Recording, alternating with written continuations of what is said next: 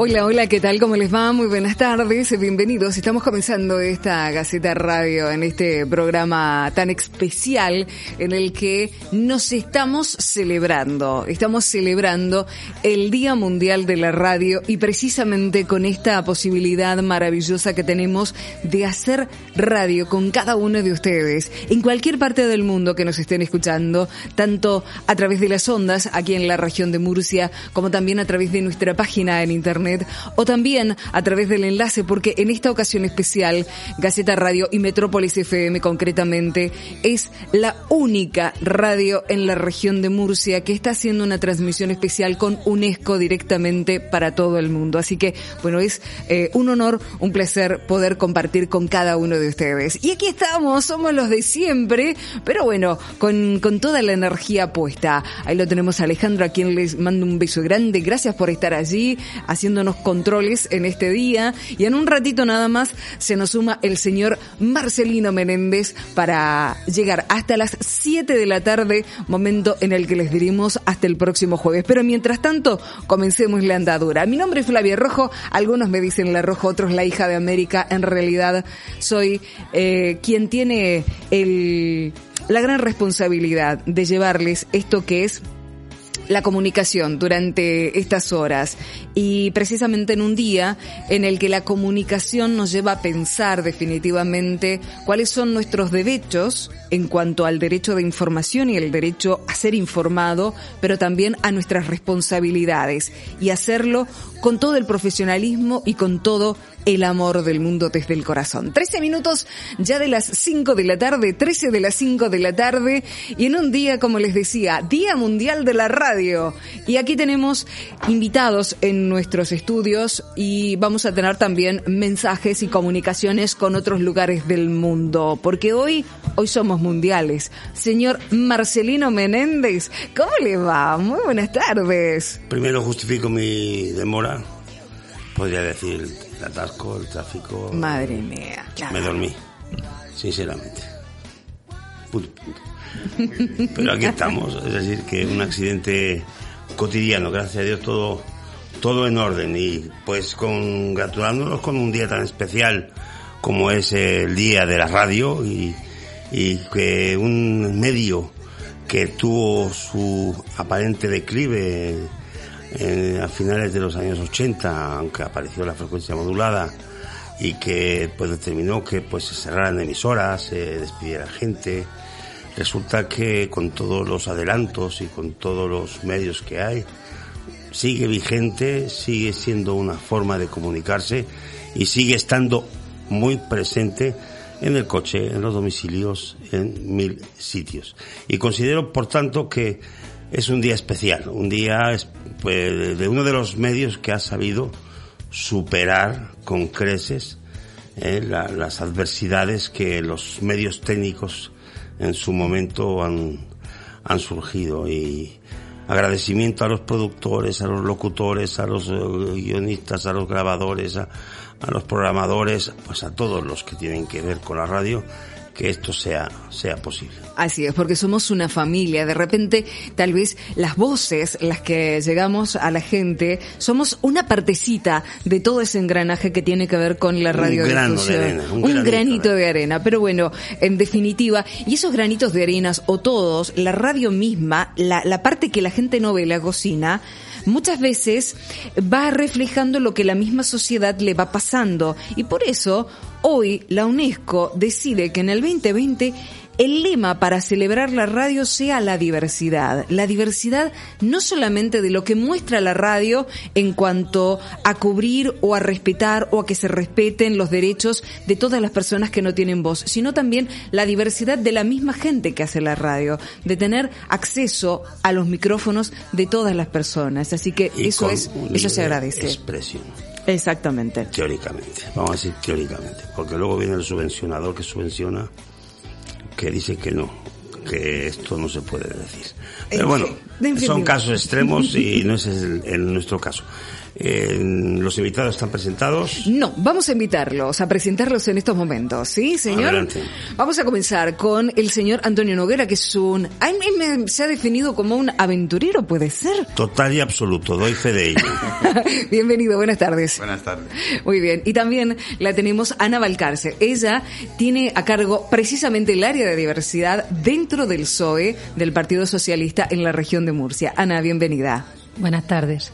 Bueno, eh, eh, mucho, mucho para hablar durante la jornada, ¿no? De la diversidad pues en la evidentemente, sociedad. aunque parezca mentira, son mundos muy, muy unidos, porque en el caso de nuestro invitado es un hombre que ha vivido muchas experiencias en muchos sitios, ha visto muchas eh, formas de comportarse, muchas culturas, ha vivido, ha, ha, ha trascendido en muchos lugares y ha conocido a fondo eh, cómo es eh, el mundo fuera, ¿no? Desde el punto de vista de, del aventurero, de, del que se encuentra con las adversidades y las montañas y las gentes y, y, y, y aparte tiene una profesión que también le permite vivir al día con, con la aventura, ¿no? Y, y todo eso hace un compendio de lo que precisamente una persona puede vivir en su, en, en su ser. Uh -huh se encierran 25.000 vidas, porque son muchísimas sus experiencias.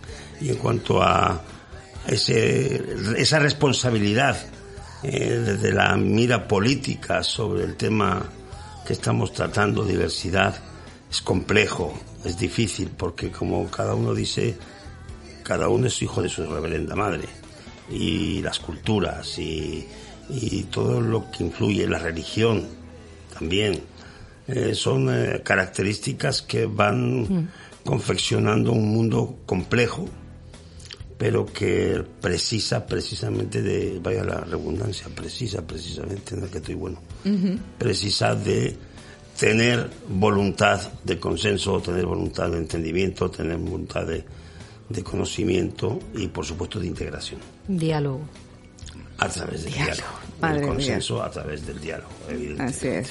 Bueno, Marcelino, vamos, si les parece, vamos a compartir eh, para comenzar también un mensaje, porque tuve la oportunidad en la jornada de ayer de hacerle una entrevista a quien está encargado como relatora en español para UNESCO desde París. Ella es Mirta Lorenzo y nos respondía a ciertas preguntas como, por ejemplo, ¿por qué UNESCO decide y celebrar a la radio, pero llamar a la conciencia en este 2020 con el tema de la diversidad? Así que, si les parece, la escuchamos, ¿sí?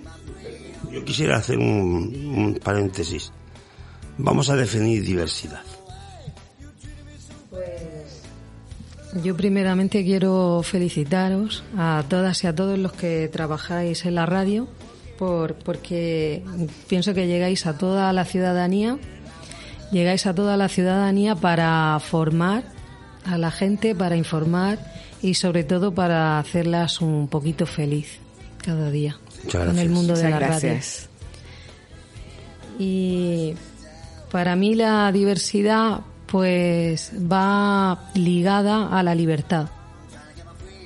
Sí, mm. y a un mundo en el que las personas nos, nos respetemos, al diálogo y a la interculturalidad.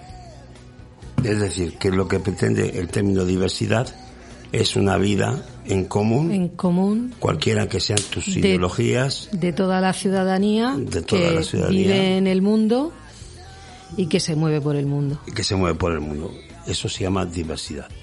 Y que llegan siempre a una buena uh, forma de convivencia. De convivencia. Siempre y cuando dentro de la línea del respeto, del sí, diálogo. Independientemente de la raza, de la religión, de de tu vida afectivo-sexual, etcétera. Y de tu, de tu educación, políticas también y tus de políticas. Tu, llegar a la, a la concordia. Está definido ya diversidad. Don Alejandro, lo que tenía preparado mi amiga Flavia. Bueno, estamos con Mirta Lorenzo, ella es de UNESCO y se celebra el Día Mundial de la Radio. Y la gran pregunta es, para la UNESCO, ¿por qué ha decidido celebrar a este medio de comunicación como lo es la radio? Hola, buenos días y buenos días a todos sus oyentes. Eh, la UNESCO ha decidido celebrar el Día de la Radio como un honor a todos los servicios que la radio ha rendido a la humanidad a través de los siglos. Casi todos tenemos alguna historia personal ligada a la radio, pero también como sociedades en diferentes países tenemos eh, historias que hacen intersección con la historia de la radio. La radio es además un medio de comunicación de muy bajo costo y por eso es apropiado para llegar a comunidades que están alejadas y para eh, llegar a personas eh, vulnerables como pueden ser con escasos recursos, analfabetos o discapacitados o poblaciones pobres, que ofrece además eh, la posibilidad de interactuar independientemente del nivel de educación de los oyentes, porque otras plataformas como puede ser Internet, requieren un cierto nivel de destreza de la lengua para poder expresarse o tener eh, ciertos aparatos para poder captar imágenes o cámaras. En cambio, la radio es la voz, la radio es un micrófono y, permite interactuar y llevar la información a, lugares eh, sea cual fuera el lugar del mundo en realidad. Totalmente. Bueno, Mirta, eh, la pregunta ahora tiene que ver con por qué concretamente o cuál es el rol hoy de la radio, más teniendo en cuenta el lema que tenemos para este 2020, que es el tema de la diversidad. La radio aportando al respeto de la diversidad.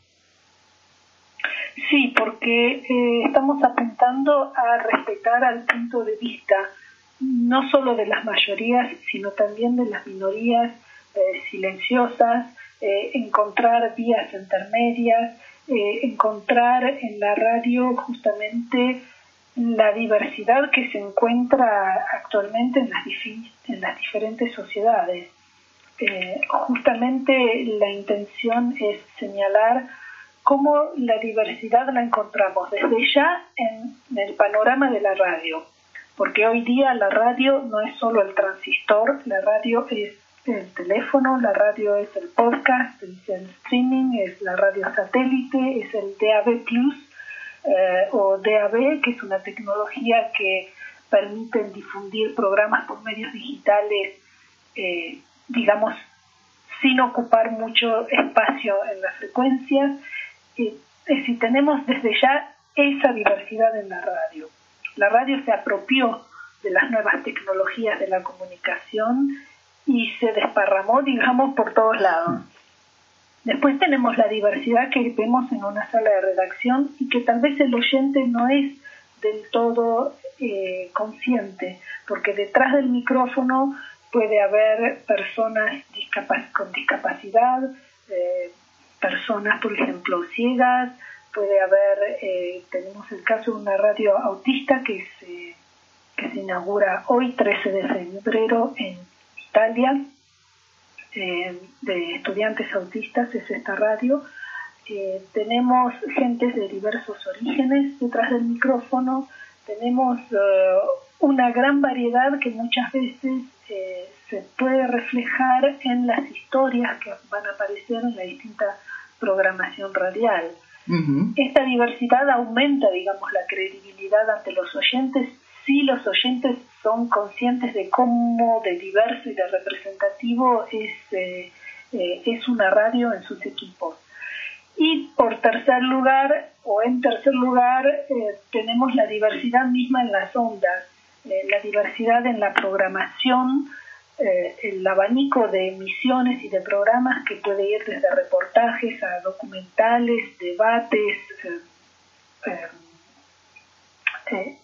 distintos géneros que se reflejan en la radio sí. y también la diversidad en los contenidos con las distintas músicas, los distintos deportes que son cubiertos, incluso un programa radial de cocina que estaba escuchando yo el otro día en Francia, han tenido una vez una emisión sobre la comida de los grupos inmigrantes y esos tipos de programas o esos contenidos diversos son muy importantes porque muestran o expresan la cultura y la identidad del otro de una manera que no es confrontacional, sino que es una manera de justamente eh, mostrar la riqueza de nuestras sociedades.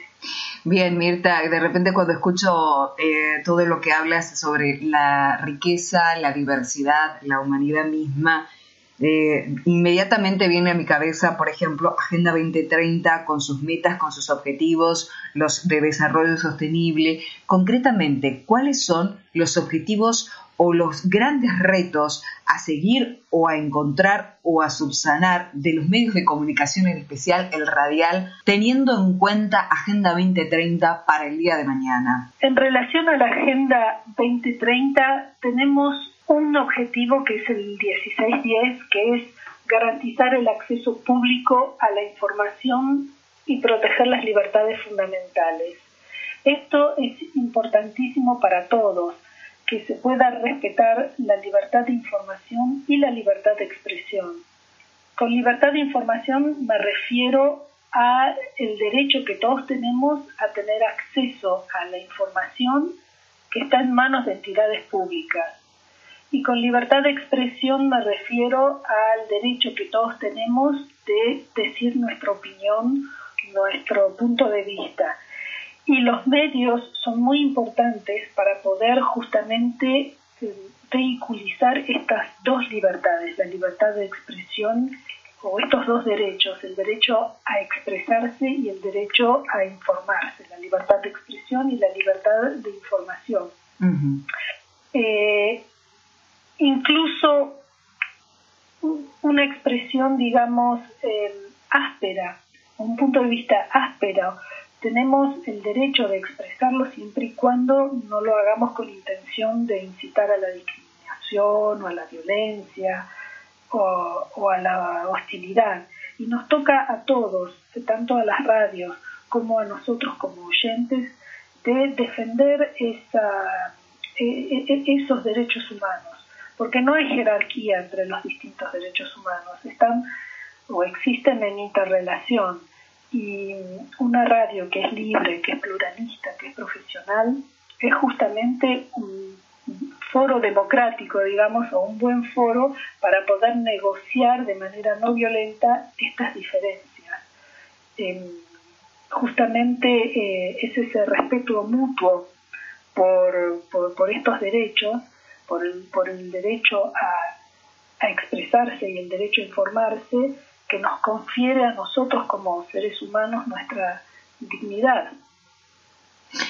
Muchísimas gracias, Mirta Lorenzo, desde Gaceta Radio en Metrópolis FM para la región de Murcia y para todo el mundo por este mensaje desde UNESCO y por supuesto quedamos a vuestra disposición para todo lo que necesiten. Muchas gracias a ustedes y feliz día de la radio.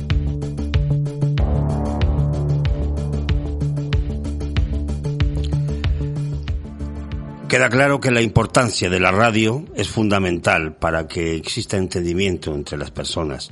Queda claro que la acción que la radio tiene sobre la información es fundamental para dar opinión, por supuesto, pero también para instruir, para aconsejar y para asesorar.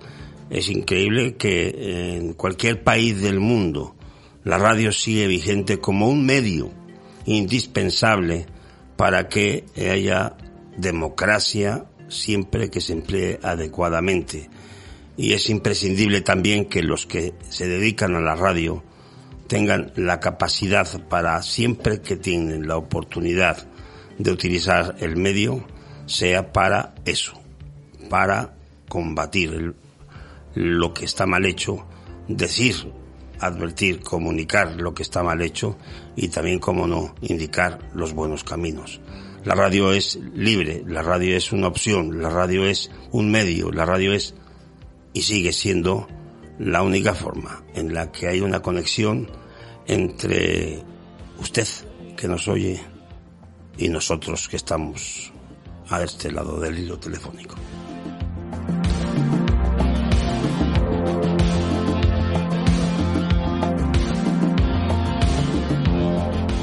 Así pues, eh, seguimos con nuestros invitados. Eh, lo que ha dicho está clarísimo, es una realidad mundial y una necesidad. Y una necesidad también de aquellos que, eh, por un lado, muchas veces es como casa de herrero, cuchillo de palo, el dicho. Eh, en los medios de comunicación se les otorga micrófono, gracias a Dios, a todos los sectores sociales, como nos decía la misma Mirta, tanto a la gente que tiene una forma de expresarse, de expresar su sexualidad o de vivir su sexualidad, de vivir su religiosidad o espiritualidad a través de un credo o diferencias culturales, sociales, de estudios, que en definitiva si bien es cierto, habla de la singularidad o de la individualidad de cada ser humano que decide experimentar su vida de manera diferente, pero que todos somos iguales y que tenemos que tener la misma posibilidad de voz y voto. Vale, pero a veces sucede que eso no pasa con la gente que hacemos radio, porque a lo largo de la historia de la misma radio no se le ha dado muchas veces cabida a todas las manifestaciones como trabajadores de los medios de comunicación, ¿sí? Por ejemplo, dentro de lo que es el colectivo femenino, y en este caso tengo que alzar la voz y decirlo, gracias a Dios en este momento, todas las mujeres podemos llegar a la presentación o a la cabeza de un programa. Muchas veces las mujeres teníamos que estar en segundos o terceros o cuartos puestos y solamente esos lugares estaban reservados para los varones. Gracias a Dios hoy también la mujer tiene voz en los medios de comunicación y puede estar a cargo y eso es parte también de la diversidad y por eso feliz día de la radio, feliz día también porque pueden incorporarse a la radio todos, todas las voces, así que brego por aquellos lugares en el mundo en donde todavía eso no pasa, porque si desde el momento en el que se gesta un medio de comunicación no se respeta la diversidad en sus trabajadores, pues es muy difícil que le demos voz a los que no tienen voz de afuera si no la damos desde adentro. Palabra, palabra mágica, los que no tienen voz. Efectivamente eso es importante y que tampoco se plantean si es posible que alguien los escuche. Hablamos de niños, por ejemplo. en la educación hoy se está dando la circunstancia de que hay mucha diversidad y que hay también niños con problemas y que también hay niños eh, con situación difícil a nivel familiar, a nivel económico y sin embargo se precisa educación. Desde esa perspectiva, el esfuerzo de, los estados, de, los, de los estamentos, ¿dónde va encaminado? Pues yo creo que que la educación debe de ser pues el pilar básico de, un Estado democrático. Yo pienso que si sin educación, pues no, no podríamos hablar de diversidad. No se puede hablar de diversidad o no se puede hablar de derechos humanos. Estás en esa clase, no estás hablando con ellos, estás haciéndolos entender. Hablamos de diferentes culturas, diferentes formas de ver las cosas diferente información que se recibe en casa? Yo, yo la experiencia, la mi experiencia como, como maestra, porque soy maestra, soy maestra de educación infantil, lo cual estoy con los más pequeñicos.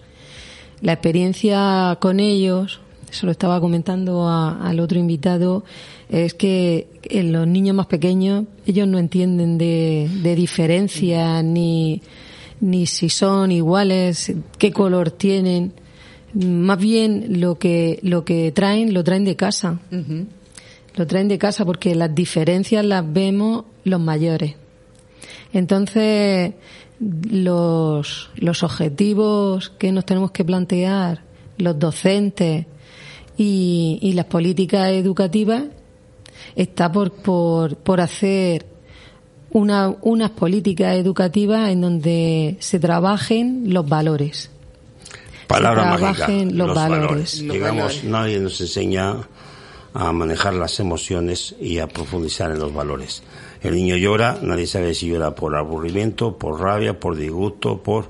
El caso es que hay emociones que también hay que enseñar a reconducirlas y eso determina también una mejora en lo que son eh, los valores.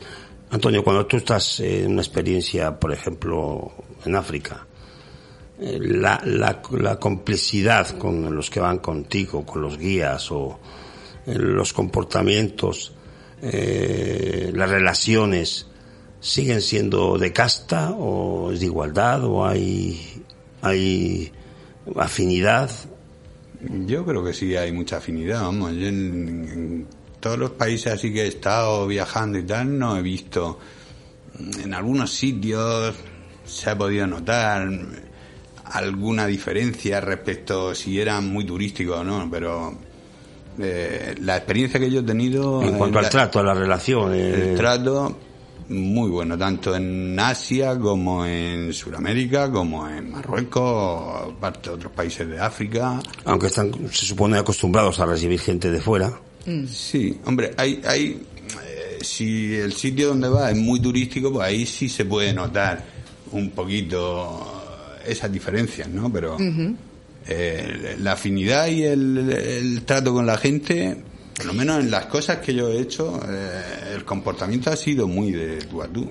Lo que pasa, a ver si, si, estoy un poco entendiendo o, tratando de entender algo que, que se me ocurre. Somos nosotros, con nuestras estructuras mentales, que llegamos a esos lugares y tal vez notamos ciertas diferencias o ciertas dicotomías que en realidad ellos por el día a día ni las notan y se sienten totalmente iguales y normales en función a lo que están viendo.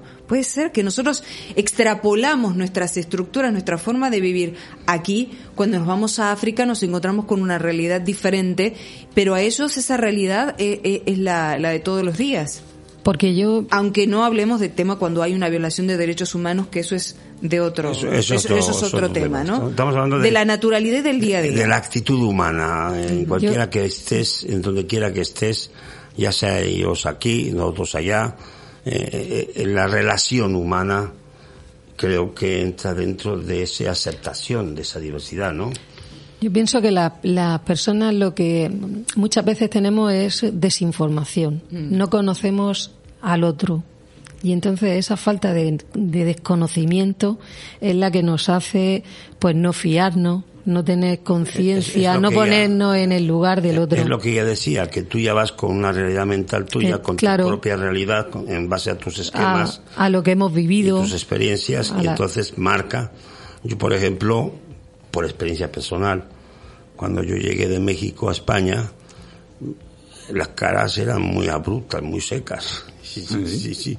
Me pareció, tenía, tenía yo unos perfiles de, de, comportamientos y resulta que me tuve que adaptar a los nuevos porque no era con lo que yo venía. Es decir, que hubo situaciones muy curiosas, también era yo muy joven, tenía 14 años, pero si se hace uno un esquema mental. Pero el trato ¿no? era como si estuviera en México. No, no, es, es, si llegas al trato es igual. Es, solamente el aspecto físico el que ya te genera este predispuesto por tu experiencia una actitud determinada que luego no coincide con la realidad, pero que cambian los gestos, los gestos no verbales son diferentes, mm. las actitudes, la forma de hablar, Aquí yo, el grito, eh, me sorprendía y yo digo, se están peleando, se van a matar. y estaban hablando. Hablando, son, somos más efusivos. Yo decía, pero, ahí tiene que haber un follón de miedo, ¿no? Porque claro, se oía gritar. No, estaban hablando tranquilamente, ¿no? O sea, ese tipo de cosas que luego ya te vas haciendo con ellas, ¿no? Es decir, yo creo que nacen los problemas cuando quiere la gente plantear los problemas. Claro, si, eso es como en, en, los las diferencias que hay en, en los colegios. Hay colegios mm, denominados como el que yo estoy en, en, el polígono de La Paz, que son de atención preferente o que están en barrios marginales. Y, y a veces hay maestros, compañeras, compañeros que por el desconocimiento, porque no han trabajado en, en ese tipo de centros, empiezan te dicen, pero ¿cómo puede, pero cómo puede estar y se lo ahí? llegan a tomar a nivel personal incluso, ¿no? Una reacción de un niño. Pues tú tienes que ser muy fuerte y, y, yo digo, pero qué fuerte, pues yo llevo toda mi vida trabajando en colegios de difícil desempeño, que eran entonces, ahora de actuación preferente. Sí. He estado en, en Cartagena, en Santa Lucía, he estado en, en el Espíritu Santo, los en, en Claro, Espinardo, bastante. ahora llevo ocho años, aquí. he, he estado en, en Archena, en el Alcolea Lacal, que también Ajá, hay minoría sí. étnica y también hay personas con discapacidad o capacidades difer- diferentes. Ana, se me ocurre una palabra y no en la y- humanidad. Tolerancia. Exactamente, Que- que y yo como que tenemos que desarrollar un he poco más, aprendido, ¿no? he aprendido a con mi trabajo, Pues es, yo creo que sí. me he ¿eh? enriquecido como persona. Pero Y- tolerancia sí hay. Yo creo que habrán ciertos Sí. círculos más bien reducidos que no son tolerantes. Por ejemplo, Antonio, te voy a poner un ejemplo. El, el de raza negra en Estados Unidos es racista con el latino. un poco sí. Un poco Es un sí, ejemplo. porque ellos han... no es un ejemplo que te pongo. O sea, si tú vas a, a- a aduanas y vas a entrar, que te toque un blanco, o que te toque un asiático, o que te toque un latino. Son arisco, un poco arisco y un poco tal, pero sí, sí. eh, me está poniendo un ejemplo muy en Estados Unidos porque ellos han pasado lo que han pasado y entonces eh, se desahoga cuando están en, por ejemplo, en un cargo en la administración, pues, a lo mejor te hacen esperar o te ponen eh, el semblante eh, es diferente, pero no es lo habitual. Yo cuando voy a Marruecos es con, de tú a tú. Supongo que es según el ámbito que te mueves. Si voy a Perú y me voy a una montaña a 4.000 metros, el, el, el- la gente de allí a mí me tratan de tú a tú, no me ven. Al final, si estamos ahí dos meses a 3 o 4.000 metros, el trato es de tú a tú, no es... Ahora, si está en la ciudad o está en otro ámbito, pues a lo mejor sí puede haber ese, ese lo, lo que lo que dicen, ¿no? Sí, sí que hay un poco de rechazo, que hay un poco de... de- Pero yo no lo he notado. Mira que llevo años eso. viajando y yo no he notado... Pero ese- esa experiencia la, la viví yo y me llamó la atención. Y no una, sino repetidas veces. Pero bueno. Eh, Aquí cuando viniste a España te refieres. No, no, yendo a Estados Unidos en las Ah, tres sí. o cuatro ocasiones que he ido me ha sorprendido. Y Pero es que en las fronteras son muy arijos, son, pero el, el blanco casi que también, y te mira así, ni te mira y se ponen un poco, sobre todo en Estados Unidos. Como- como un chulito, Sobre todo en Estados ese, Unidos. se pone un poco Porque chulito. ahí, bueno, y sobre todo la frontera. Sí. Eh, que no eh, después una vez dentro los, los, los- los, eh, americanos son muy suyos no no, No, no. Eh, enseguida si los mira a la cara te, apartan- te apartan la mirada para que Me sigas por tu camino El de la estación central, hay una ostrería. Una ostrería. Dicen que se gastan ahí 3.000 ostras al día, yo qué sé. Y uno de los que estaba en la barra era sevillano. Y al oírnos hablar en español, pues eh, nos hizo conversación. Y decía, el americano es tan infantil que si se rompe una bomba de agua se ponen en fila para mojarse de uno en uno. Me hizo gracia ese comentario. Y efectivamente se ven las películas cómo se ordenan. Para ser malos, para ser malos, ¿no? Es una cosa curiosa. Dime. Eh, sí, es que tenemos contacto con alguien telefónicamente. Sí. Adelante. Eh, en estos momentos está desplazándose, inclusive dice, te voy a atender un ratito, pero porque en realidad sabemos que está trabajando muchísimo.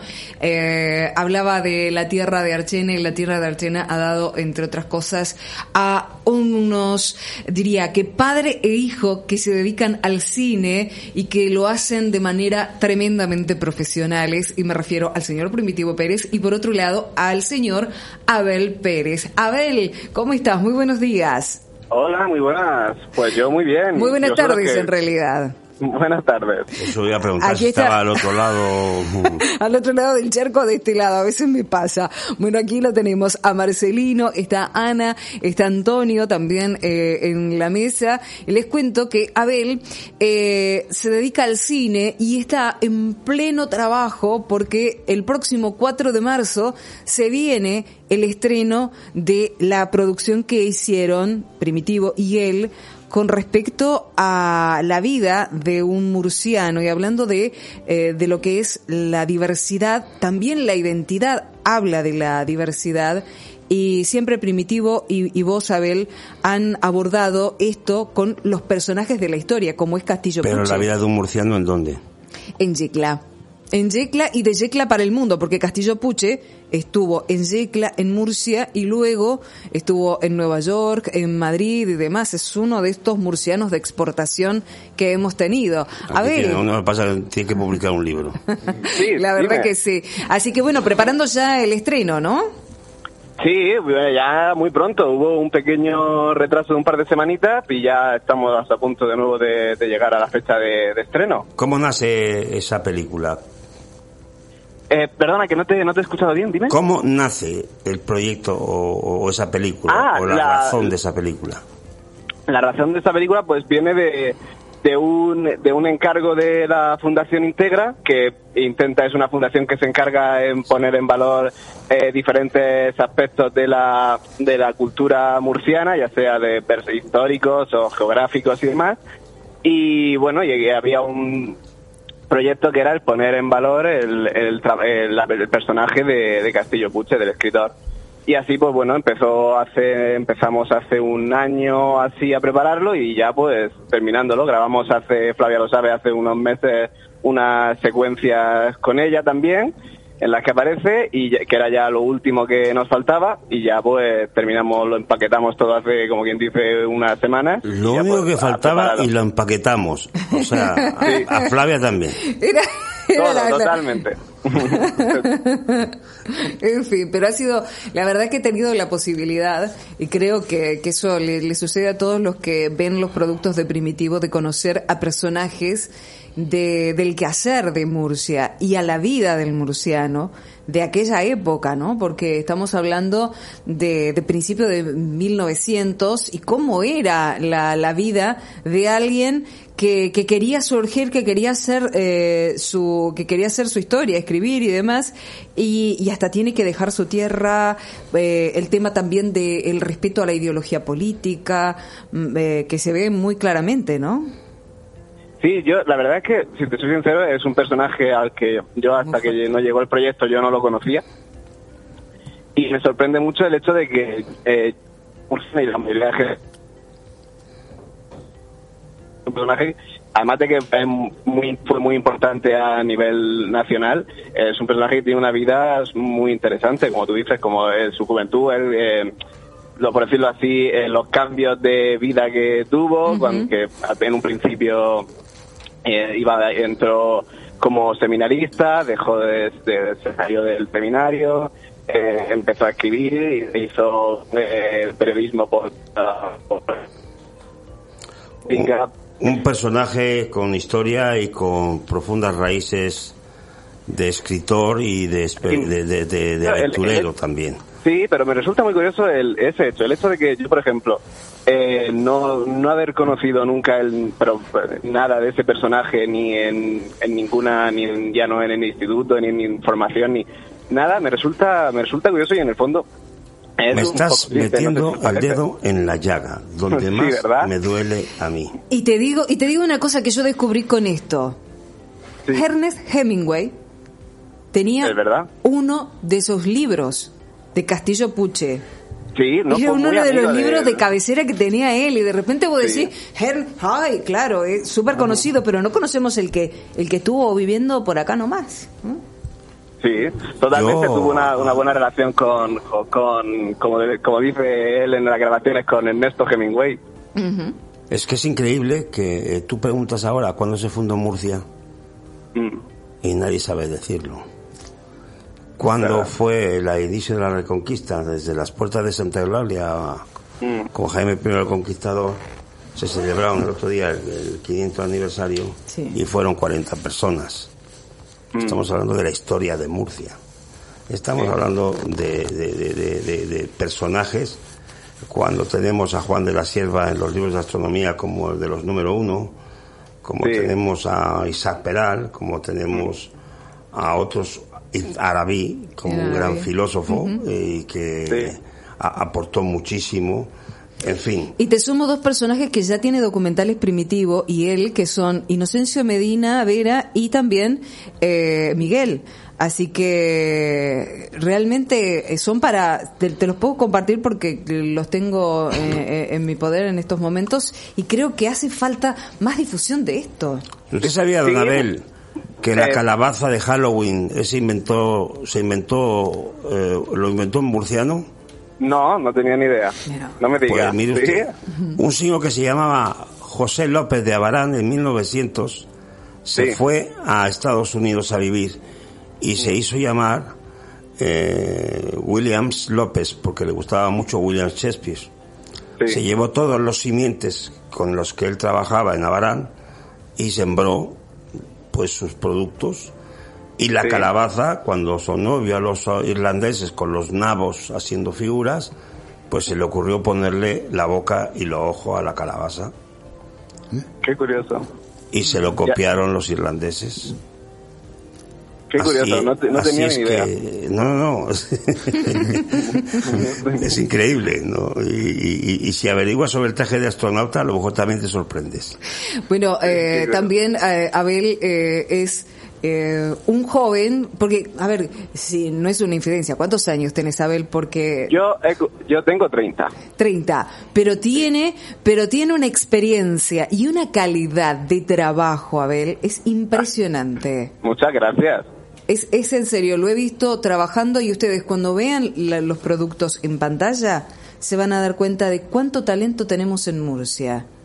Realmente del bueno. Pues hay que estar pendiente de la fecha de la inauguración, eh, felicitarlo porque sean personajes murcianos, Sí. que, que sigan con ese proyecto, que hay muchos y muy Sí, buenos. bueno, es que ahora- que los comentabas, eh, eh, una- un proyecto que tenemos pendiente mucho tiempo y que mi padre lleva queriendo sacar adelante muchísimo tiempo es una película sobre la vida de Juan de la Cierva. Juan de la Sierva. Pues la nieta estaría muy contenta y satisfecha de saberlo, porque está relanzando el tema, de hecho ya Sí. está haciendo cursos para autogiros, ya está fomentando el autogiro Claro. otra vez. Eh, Sí. ¿Perdón? ¿quién, quién has dicho? Eh, la nieta de ah, claro, la, sí, la Laura conocemos. hemos- sí, Laura de la Cierva, sí, hemos eh, estado con ella está luchando veces. sí, sí. porque el autogiro tenga Sí, su sí, uso. Sí, ella conoce también el proyecto y también lo que puede, Ah, cuando puede ayudar o lo que sea, lo, lo hablamos con ella y se hace... se Pues no tuvo cosas. problema para que el aeropuerto se llamara Juan de la Sierva. Madre. Claro. Madre mía. No, no, sí, sí, eso también. Un compañero nuestro que es el que más fuerza también ha intentado, que es José Antonio Postigo. eh, también ha estado luchando mucho para, para intentar que el aeropuerto se llamara, tuviera el nombre de, de Juan de la Cierva. Uno de los cinco astrónomos que aparecen siempre en primer lugar en cualquier libro de, astro- de, de- de- aeronáutica, ingeniería aeronáutica del mundo. Diez patentes, no, perdón, 20 patentes tiene hoy el helicóptero diseñados por eh, Juan de la Juan de la. Sierva, sí, sí. efectivamente, 20 sí. patentes. O sea que creo que es un ser, un personaje también digno y yo creo que eh, el, hecho de que pudiera volar, porque él iba, se iba a Londres y volvía, autogiro. o sea, no tenía problema. El autogiro puede ser la solución del mañana en, en el... en el- en el- No, el, el, el- el auto- el autogiro a mí me resulta, eh, aunque sea diferente al helicóptero, pero a mí siempre me resulta, desde que me lo contó mi padre, que era un, por decirlo así, un, un helicóptero prácticamente, pero que no se podía caer, porque yo lo conozco gracias a... no se padre. puede caer, se sostiene... No se puede eh, caer. No. Me, me resulta, me resultaba súper súper llamativo el, el invento. Y la, y la idea nace de hay una planta en Murcia Mm. que suelta un, como, un- como, una, como una pequeña semilla helicoidal Sí. que, va, que, que va girando y, y va flotando. Ah, sí, ah, Y entonces él se percató, la estudió y, y puso en diseño. Girando. Sí, sí, Claro. y va girando y no cae, sino va, va- va siempre remontando el vuelo. Sí, Y- bueno, él tenía el problema de que todo lo que hacía cuando la- el helicóptero, sus primeros intentos, es que siempre volcaba. Y claro, y como tú dices, Ah, no sé si era por una planta o por un juguete que tenía que era de, eh, de- era de bambú o no me acuerdo de qué era, de un material flexible, que lo que hacía es que cuando giraba, él se daba cuenta que eso se mantenía y, el, y, su, y su aparato y su invento no, siempre se volcaba Exacto. hacia, hacia uno de los lados. Y entonces fue lo que a él se- se le ocurrió que se, eh, no me acuerdo si es el, el articulación abatible o la, Sí, en el De rotor batimiento, la articulación de batimiento. un, un mecanismo ahí eh, Bueno, pues está en plena fase Laura de la Sierva de recuperar terreno Sí, perdido si le va bien. Sí, señor. y que sea un personaje que sea digno de estudiar Sí. y creo que pues eh, va en buen camino.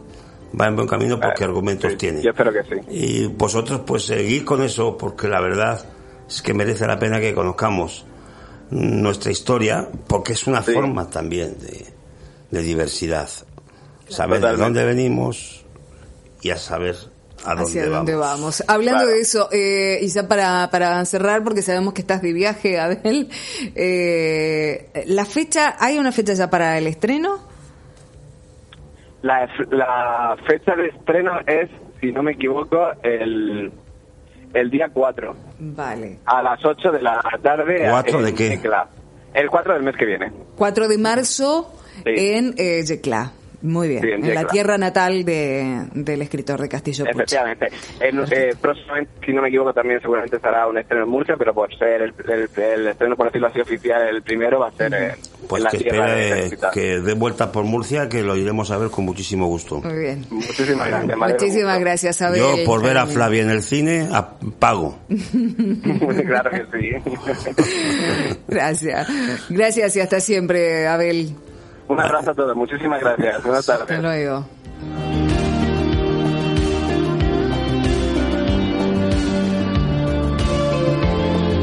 Y seguimos aquí en Metrópolis FM, Gaceta Radio, de 5 a 7 todos los jueves, no lo olvide. Estamos hablando en el día de la radio de la diversidad. Y cuando hablamos de términos así tan, tan sencillos de pronunciar, que llevan mucho por detrás, lo que nos planteamos es el, el influyente de la condición humana. ¿Cómo influye la condición humana? Estamos hablando que un guardia civil puede ser buena persona o mala persona, egoísta, ambicioso, avaricioso, quien dice un guardia civil, un cura o, un- o yo. Entonces, la condición humana, complejo, porque somos tres partes, las que llevamos en los genes, las que nos inculcan cuando no tenemos conciencia y las que nosotros mismos nos apropiamos cuando adquirimos conciencia. Separar las tres partes es complejo, ¿verdad? Hombre, claro. Y yo pienso que, que las personas estamos divididas entre la historia, de dónde venimos, lo que somos y a dónde vamos. Y que somos Y- la suma de un miles y miles de personas que han vivido antes que nosotros. Y yo pienso que el- estábamos hablando de, de la historia. y Yo pienso que, que es tanto o, o más importante conocer la historia de, de una región, por ejemplo la de Murcia, para, para llegar a saber qué tipo de, de región queremos. Porque Murcia es una región históricamente muy rica, rica. plural, Eh, diversa. con- con- convergen Muchísimo. Levante, Andalucía, La Mancha. Aquí en Murcia tenemos eh, cerdo murciano, vaca murciana, cabra murciana, gallo murciano, perro murciano, paloma murciana. Es decir, eh, coinciden todo, porque aquí se mezclaba todo. Era un Una riqueza cultural enorme. de Era todo una y, de pueblos diversos que han estado aquí a lo largo de la y historia aparte y han, romanos y aparte y han dejado aquí su, su, su experiencia, su, su su vida, sus aportaciones a la cultura. y eso es lo que llevamos, lo llevamos encima. Y de repente me lleva a un tema que es también muy actual, que es el tema de las migraciones. El hombre ha migrado desde siempre para buscar su alimento. El hombre siempre ha estado migrando y cambiándose de lugar con el tema de buscar un mejor lugar donde haya clima y poder plantar o donde haya un animal que cazar y Agua. demás. Agua también. Sol. Sol y todo esto. Entonces, del norte todo de repente, buscando el sol. esto también habla de que siempre vamos a encontrar en todos los países esa situación de esa mezcla de la interculturalidad a la que muchos se resisten, pero que es una realidad, pero que también es importante que se haga en armonía, en respeto y en libertad. Antonio, una pregunta. ¿Tú crees que harías más feliz a un indígena de la selva amazónica modernizándola? No, no. De hecho, eh, la gente, por ejemplo, en Marruecos, yo voy bastante a Marruecos y tengo mucho trato con gente del campo y son infinitamente más felices allí que cuando vienen aquí. Porque además, pero vamos, hay una diferencia abismal. No sé si habéis estado allí en Marruecos, pero Yo estaba en Marruecos, sí. tanto la parte del Rif del norte como el sur, toda la parte de las montañas, el todo, vamos, hay una armonía, hay- la, la gente espectacular, vamos, no- la noche y el día. Después vienen aquí, al final, pues, nada, trabajar, hacinados, de, mm, maltratados en algunos casos. Pierden un poco esa, esa, pues, un indígena no te digo nada, atrás de lo del Amazonas. ¿Dónde? O, en- o dentro de su territorio, civilizarlos, ¿no? que lo llamamos civilización. Yo creo que los rompemos. Totalmente. Incluso la gente que vive en el campo. Estábamos hablando hace un rato, hay pueblecitos aquí en Murcia, en Sierra Espuña, sin ir más lejos y tal, que es un abismo lo cómo viven allí, eh, la longevidad que hay, el, el- la sonrisa, el porte. a- a- a- aquí en un edificio que a veces ni se saludan los vecinos, o, en fin. eh, ¿Has hablado qué, qué pueblo has situado? Eh, te estoy hablando en cuestión del Berro, que es como la Berro. de Espuña, que se Sí, llama, sí, sí. y Ah, es- hay 100 habitantes censados. Bueno, te estoy poniendo un ejemplo, hay otro. Ricote, eh, Ricote, eh, toda la parte de Ojos, Villanueva del Segura.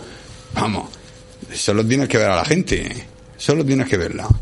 En comparación, por ejemplo, muchos chavales, porque allí no había en el berro, te estoy hablando, se han ido eh, de allí por cuestiones de trabajo o por de lo que sea, y dudo mucho que tengan la misma calidad de vida que hay, que hay allí. Tú sabes que uno de los problemas que tenemos es que el pastoreo, por ejemplo, puede desaparecer. Porque falta mm, personal y es un- una, una profesión que no se ha Sí, suelen ser muy mayores, los jóvenes no quieren. no- nos empeñamos en cuando vienen a vivir las personas de otros países o cuando emigran o cuando se mueven por el mundo y cuando vienen a, a, a las zonas de confort o el primer mundo o cada uno le llame como quiera. Nos empeñamos en occidentalizar a la gente en, cam- en cambiarlo pero para que se parezcan a nosotros. Pero no es así. No se trata de eso. Se trata de, de trabajar la interculturalidad. Y la interculturalidad es no perder la esencia de, de quién eres pero al mismo tiempo mm, mezclar todas las culturas no sé si me explico. Es como que ese es, es ese mes- como Pero mestizaje entre uno y el otro, sin el dominio de sin uno. el dominio de una pero influye el hábitat ¿no? de una sociedad con respecto a otra. Había una anécdota de, de un mexicano pescando en Pátzcuaro. Llegó un americano y le preguntó cuántos pesca al día pues yo ocho pescados me llevo. Eh, cuatro para mi familia y cuatro para vender y, y vivo ¿Y usted no ha pensado en pescar 20 pescados y, luego 40 y luego un barco y, y ya a los 65 años pues vuelve usted a, a pescar y dice, ¿para qué voy a hacer todo eso antes? Si ya lo estoy haciendo ahora. ¿Qué me está usted diciendo? O sea, no me complique la vida, si ya estoy haciendo yo lo que yo quiero y tengo 30, ¿no? Es decir, eh, el concepto de, de cómo se llevan las cosas o cómo se vive dice mucho. ¿A ti qué te lanza la aventura? ¿Qué es lo que te mueve? A ir a otros países, a, asumir retos, a... Eh, Supongo que la propia aventura. Hombre, viajar ya de por sí es una aventura, porque sales y no sabes qué te vas a encontrar y, cada día es una cosa nueva y, y todo. Entonces, el hecho de, de no saber qué va a pasar al día siguiente, con qué te vas a topar, eso es lo que me, quizás más me llama la atención. Yo, una de las experiencias más salvajes que he tenido en mi vida fue coger un billete de ida, sin vuelta. Esa sensación, y, y- y llevo años viajando, mm, creo que no, que no hay otra. Que has cogido un billete de ida solo. Es Sí, un billete sin, de sin ida. saber ni dónde vas a llegar ni cuándo vas a volver. eh, sería porque... Esa sensación, eso es libertad y es decir, bueno, el mundo a mis pies. Sensación de libertad. Sí, porque no hay, no tien- si no hay billete de vuelta no hay nada que te ate ni que te, ya dices, bueno, ya volveré. Nunca he perdido el- la, la referencia a mi tierra y tal, pero Es como, como dicen inclusive el quemar las naves, ¿no? O sea, como el que llegaba y decía, o conquisto conquisto, o me quedo me quedo. Entonces, porque he quemado las naves no tengo con qué volver. Eh, sé de esa, de esa situación o de esa adrenalina que genera el hecho de el bi- billete de, de ida, nada Oh, y más. tardé, ¿eh? Tardé, bombe. Bueno, se puso, mi madre se puso mal y tal, y estaba en la antípoda, estaba en Australia, y, y- y ya dije, bueno, hay que volver. Pero si no, quizá hubiera continuado ya, porque volver, volver hoy en día, volver es 24 horas.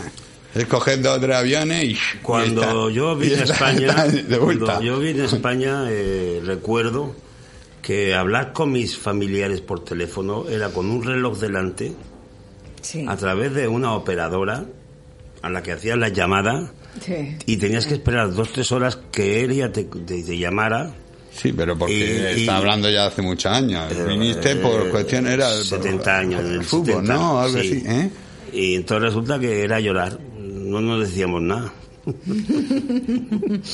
Era llorar. ¿no? Era una- complicado el eh, hecho eh, eh, Hoy en día, Internet, Facebook, esto, lo Sí, otro, sí, vaya, estamos es- mucho más cerca. De, de más familia de, de- de México que alguna de España.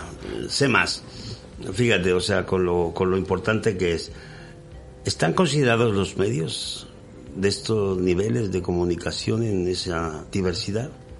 ¿En la educación?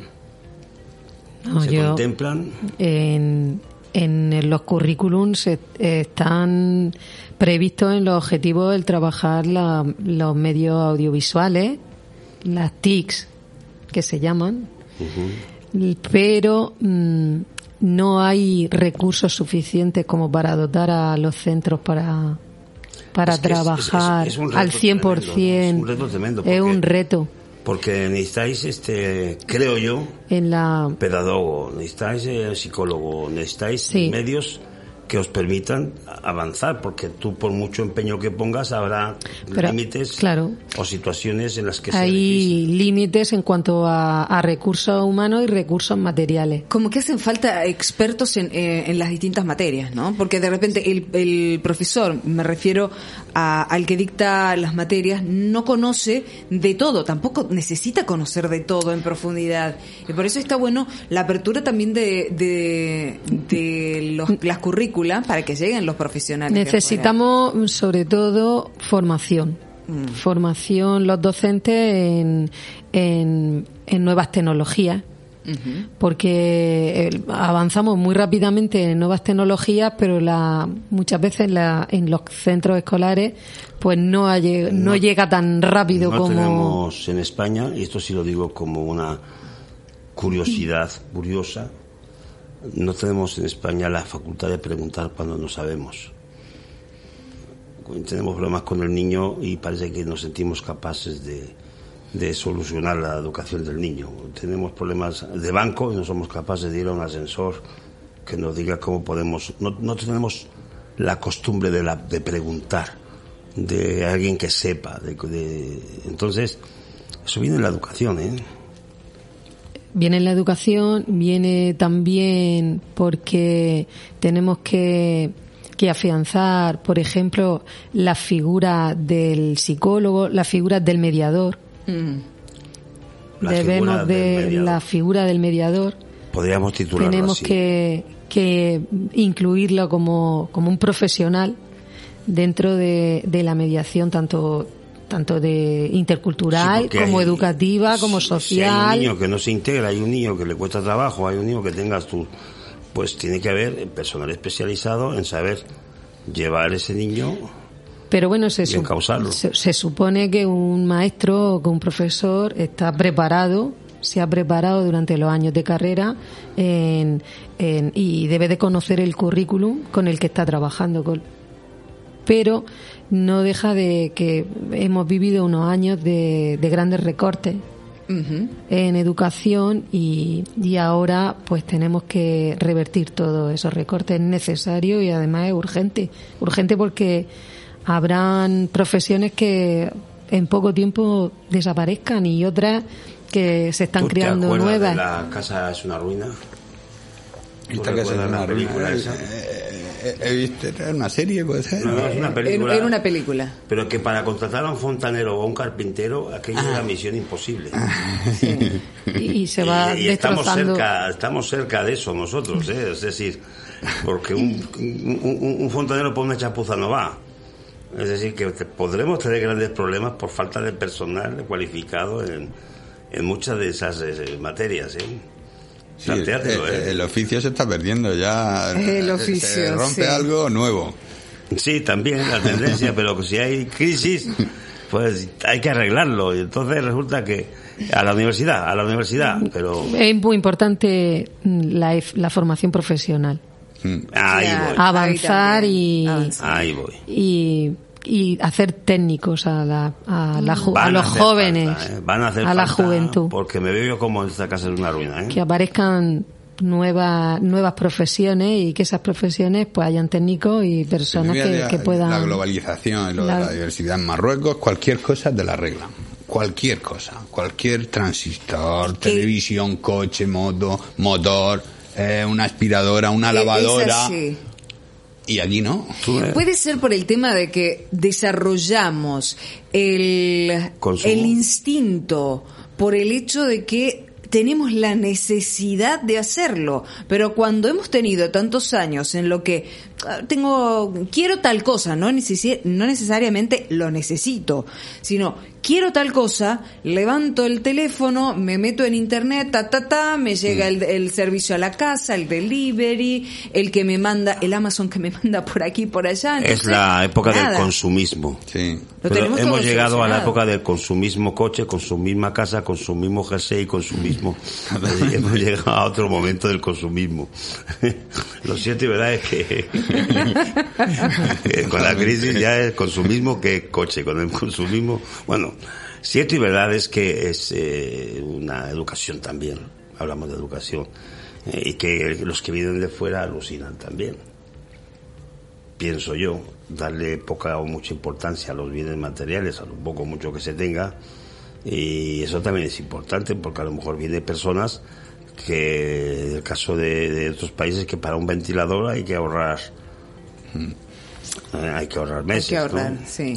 Entonces dices tú, aquí que, que, que, que te lo encuentras en la calle y tú tirado el ventilador y había que nada más cambiarle un cable, por ejemplo, ¿no? O sea, eso también está muy arraigado. Y eso también entra dentro de estos temas ¿eh? de, de educacionales, ¿no? Estamos en una civilización que digo yo, sociedad de consumo. porque yo lo valgo, ¿no? Se te cruza el coche y te pita, es que no me has visto, digo, ¿quién eres tú, no?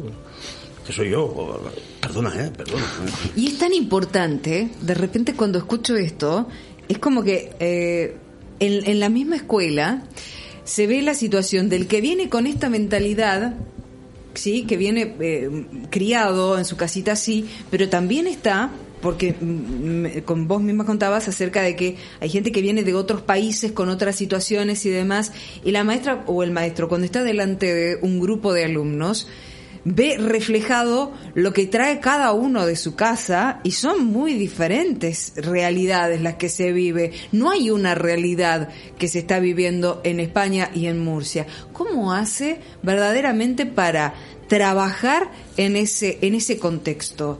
Sin dejar en evidencia una u otra, desvalorizar una u otra y, que todos puedan convivir en diversidad.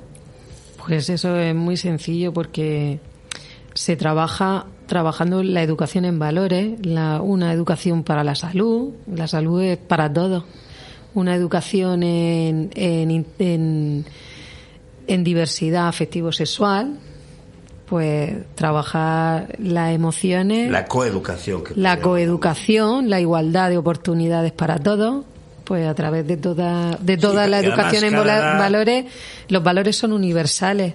Cada edad tiene su Trabajar su- los El pequeñino, derechos pues, humanos. Tienes que enseñarlo a compartir, que ese es un gran problema. El pequeñín quiere tenerlo todo y hay que enseñarlo a compartir. A, Pero ¿qué a pasa? través de lo- del juego, del claro. juego cooperativo, de A ver. aprender normas, de hábitos. Pero, eh, ¿qué pasa cuando eh, vienen con esa directiva desde casa y el, el, maestro se encuentra con que la dificultad del chico no la tiene verdaderamente el chico, sino que la tiene el padre, porque es el padre el que está imponiendo ese punto de vista. ¿Cómo hago yo para que ese chiquito abra la cabeza y vea que alrededor de él hay otras situaciones? Y que tenga la posibilidad inclusive, porque si él está siendo un poco mezquino, tal vez porque en su casa no tiene otra forma de sobrevivir, porque si no es mezquino no tiene, y en cambio al lado Estás tiene... eh, tocando un tema, pero vamos a llevarlo a la realidad. A ver. Te pongo un ejemplo. Cuando vinieron Bien. los bosnios y estuvieron acampados en el Caravaning, en, en La Manga, nosotros teníamos, tenemos el grupo Scout en la alberca y fuimos a convivir con ellos un fin de semana. Muy bien. El afán de supervivencia estaba tan en- enraigado en los niños, eh, tan enraigado que estaban jugando con nosotros, se iban, veían que estaban sus padres y volvían. Pusimos las fantas para repartirlas, para comer, y desaparecían las fantas de encima de la mesa. Silencio. O sea, se desarrolla un espíritu de supervivencia. ¿eh? Porque tengo esto, pero mañana no sé si lo tendré. Eh, Entonces, claro, queramos o no, eso hay que reeducarlo. Estamos hablando de reeducar. Estamos hablando de cambiar hábitos mm, o, o situaciones anormales y volverlas a la normalidad. Y eso lleva complejo y además en convivencia con otros alumnos. O sea que es uno, es Claro. debe ser complejo. Pero toda esta gente que ha padecido guerras o que ha padecido situaciones delicadas o han pasado hambre, se desarrolla un espíritu de supervivencia tremendo. Tremendo, es decir, y, y egoísmo, normal, o sea, eh, es vivo hoy, salvo hoy, mañana ya veremos, pero ya hoy lo he salvado. Entonces es un perfil psicológico complejo.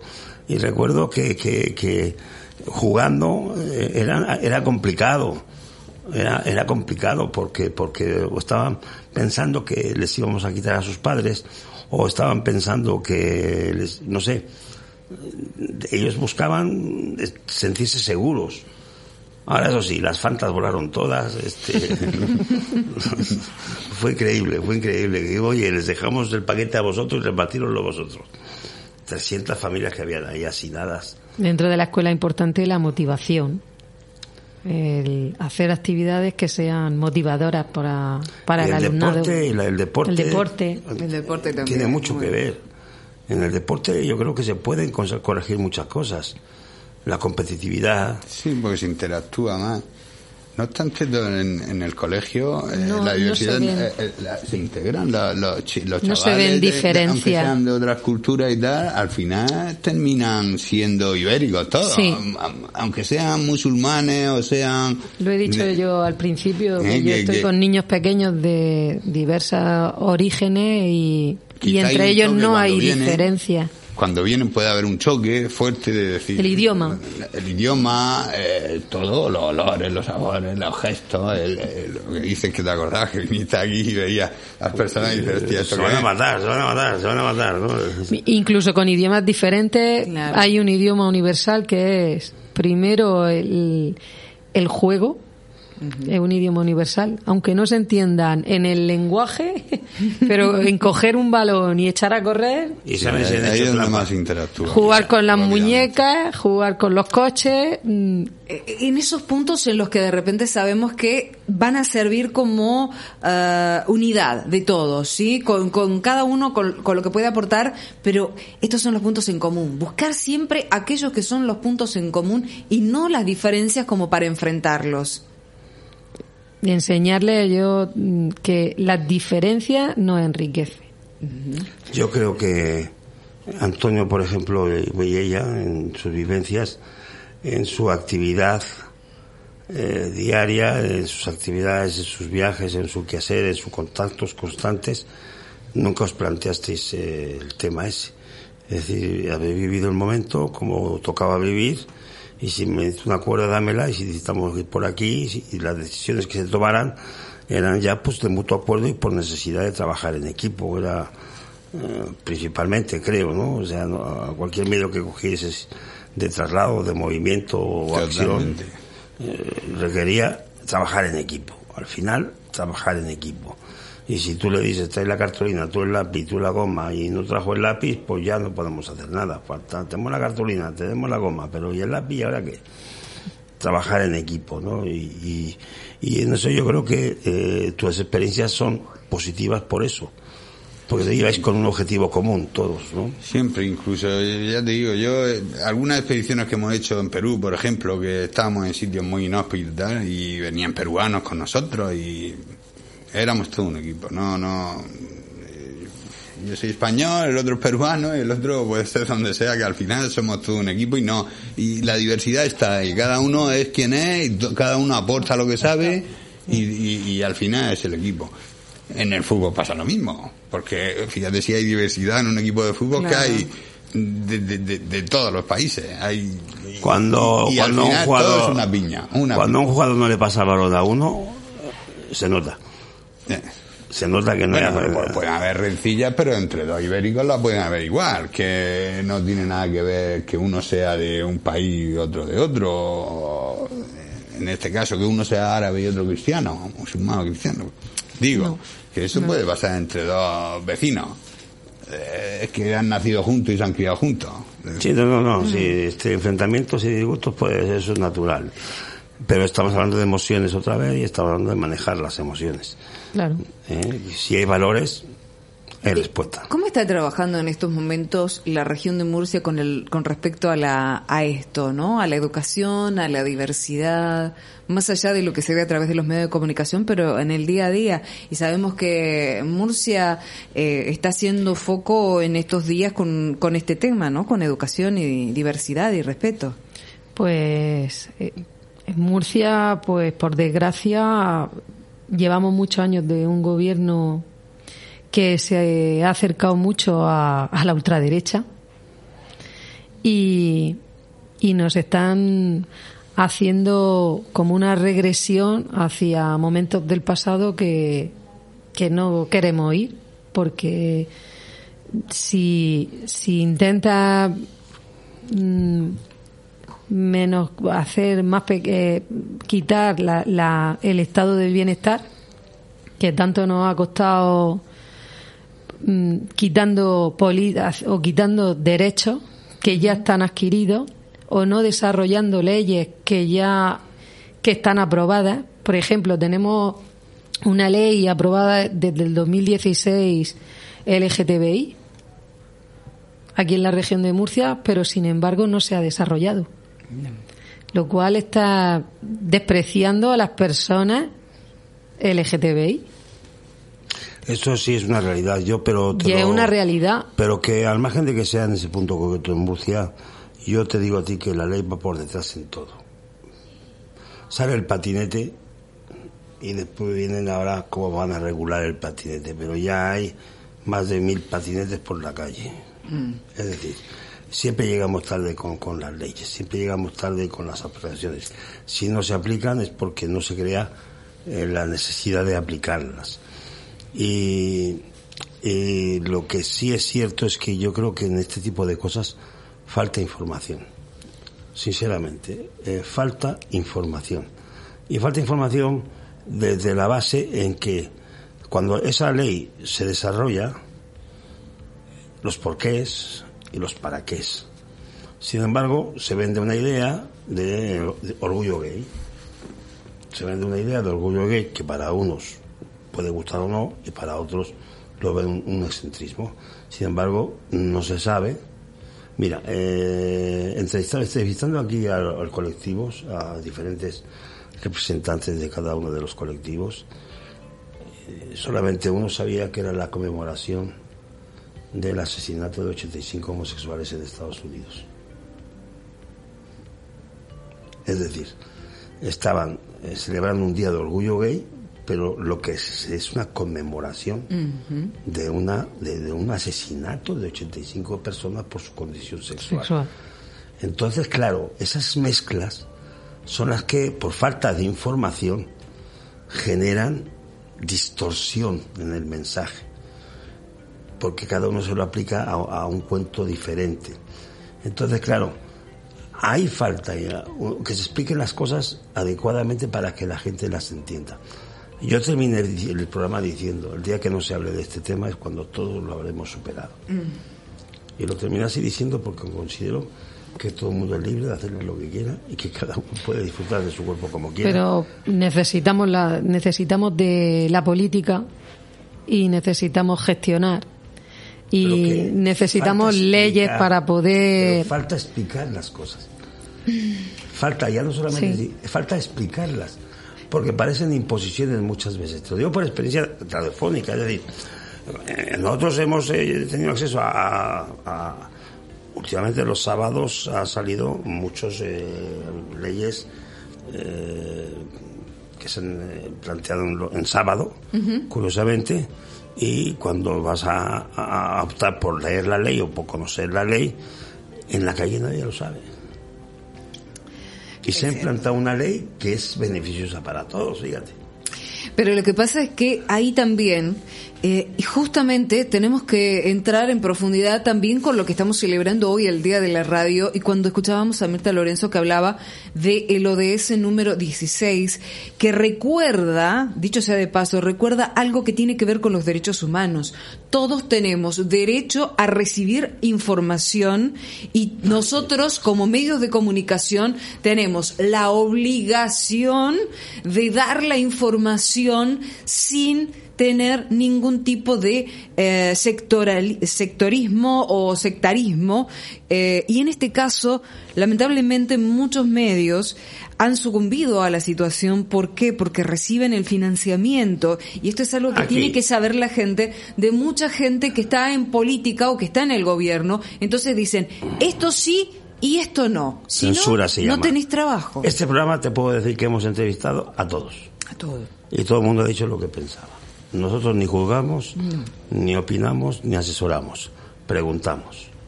Así debe ser. y te digo, y te digo, como estamos hablando ahora, y te digo que falta información. Eh, leemos como si fueran los titulares de las noticias. Hmm. Entonces, claro, eh, eh, muchas veces sacamos de contexto. A quien le interese, saca de contexto lo que el titular pueda decir.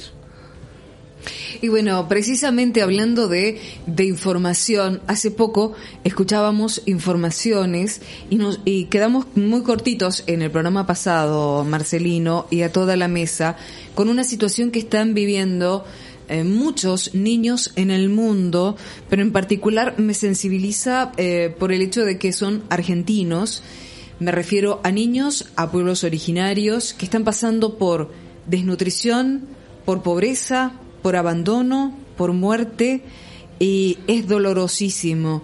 Voy a contactarme en estos momentos con una periodista que está en Salta, en la provincia de Salta, en Argentina, y ella eh, nos va a referir cómo lamentablemente los derechos humanos de esos niños, ya sean de pueblos originarios o no, niños al fin y seres humanos al fin, eh, los está llevando a situaciones de muerte. Estamos con la periodista y locutora nacional Alejandra Paredes. Primero, feliz día de la radio y segundo, muy buenas tardes, Marcelino, Ana, Antonio, Alejandro, aquí en, en Metrópolis FM en Murcia. Gaceta Radio. Gaceta Radio, sí. Hola. Hola, buenas tardes, colegas. Qué gusto en este día tan especial, hablando de temas tan importantes vinculados con el derecho humano a una información veraz, de acceso público, algo que nos ocupa prácticamente a la humanidad en sí, porque si vamos a hablar de hambre, de miseria, de entornos de pobreza extrema, de políticas de Estado que han sido en contra del el bienestar general de los más vulnerables, tenemos que hablar de la información. Y es importantísimo y desde ya agradezco a Murcia estar eh, prestando atención a una situación que es totalmente grave. La pobreza no nace con la condición humana, es el ser humano que está obligado a vivir, a vivir este tipo de malas experiencias porque los sistemas económicos y los modelos políticos hacen eje o no en el ser humano. Si nosotros tenemos eh, que hacer un repaso rápido, no por eso quiero hacerlo de modo minimalista o simplista, en América Latina las políticas neoliberales han implicado un quiebre total en lo que refiere a los modelos económicos, sociales y políticos. Esto implica que a la postergación que sufren los pueblos originarios, mal llamado aborígenes, los subsume totalmente en la falta de acceso, por ejemplo, al agua potable, a lo que es la comida. Ellos, yo refería en el, en el programa anterior que este, ellos viven de la caza y de la pesca, pero hoy tenemos, a raíz de los agrotóxicos, el correr de esta frontera agrícola que eh, hay en determinadas zonas territoriales en Argentina, el tema de los agrotóxicos va contaminando los cursos de los ríos. Dos ríos gravísimos que ustedes van a poder encontrar información en Google, es el Pilcomayo y el Bermejo, que atraviesa la mayoría de las comunidades que pertenecen al Chaco Salteño. Bueno, hoy estamos viendo los efectos devastadores, 27 niños internados, te comentaba el jueves pasado, Flavia, y hoy resulta que ya el número es 32, han muerto prácticamente siete chicos en un cuadro de extremo hambre. Esa es la realidad. Y cuando lleva esto a la Argentina a renegociar una deuda con el Fondo Monetario Internacional, está poniendo también el foco en que hay un modelo y una estructura económica que está agobiando a los pueblos en el mundo. Entonces, si no tenemos información veraz, no tenemos derecho a una verdadera democracia. Es eh, como la cuenta pendiente, me parece, a nivel humano. Y bueno, acá estamos peleando para que este, las políticas de Estado reviertan y hagan eje en los más vulnerables. Eh, Alejandra, te, quiero hacer una pregunta, porque un poco conocedora también de lo que son las situaciones en, en Argentina con los medios de comunicación eh, que hemos compartido, medios allí en Argentina, y decía, eh, ¿Cómo haces vos que estás en los medios de comunicación para dar a conocer esto? ¿Se puede dar a conocer? ¿Hay censura? Porque más allá de los políticos que están, que sabemos que van y vienen en función a su tendencia, pero ¿cómo están eh, entre los colegas? Porque yo he sentido también en el último tiempo que he vivido mucho enfrentamiento entre los colegas y eso hace que la información no pueda llegar a la gente. Totalmente de acuerdo. La censura en Argentina con el macrismo se hizo con persecución, listas negras y sacar la fuente de trabajo a muchos colegas de distintos signos políticos y algunos que ni siquiera tenían una militancia partidaria. Mm. En la actualidad eh, se están reviendo las formas inclusive de cómo se entregan la pauta oficial. ¿Por qué? Porque los medios en Argentina no se pueden en muchos casos y en muchos lugares sustentar de otra forma que no sea a través de una ayuda estatal. Esta ayuda estatal se llama pauta oficial. La pauta oficial es el dinero público en publicidad del Estado de acciones de gobierno. Pero no hay una ley de pauta oficial. Entonces, bien lo dice eh, la Federación Internacional de Periodistas, en un entorno de pobreza y corrupción es prácticamente imposible hablar de libertad de prensa. ¿sí? Esto es histórico, los compañeros de la de siempre lo han postulado desde tiempos inmemoriales, porque la situación que se vive acá se vive en la mayoría de los países de América Latina, CEPAL también se expidió sobre el tema, entonces hay que ver que si bien la situación en Argentina no es tan grave como en otros países como Honduras, Guatemala, México, Ecuador, Perú y actualmente Bolivia y Chile, sí eh, hay que mirar un poco el mapa de estos actores que se van distribuyendo en el derecho al acceso a la información y a la palabra, al modo de expresión. Eh, ¿Qué es lo que salva ahora para que una puede, eh, pueda, en mi caso, emitir una información, por ejemplo, sobre la realidad de las comunidades originarias en mi país y contar con lo que llamamos medios alternativos, esta eh, guerrilla comunicacional que hacemos desde el uso, por ejemplo, de las redes sociales, que se hace con el acceso a Internet, que se hace desde lo que llamamos la matriz de comunicación popular a través de radios de los pueblos, de los barrios, de las minorías, ¿no? Entonces, exponemos e-, esta realidad que los grandes medios quieren atallar y volver práctica, prácticamente invisible e inexistente al ser humano.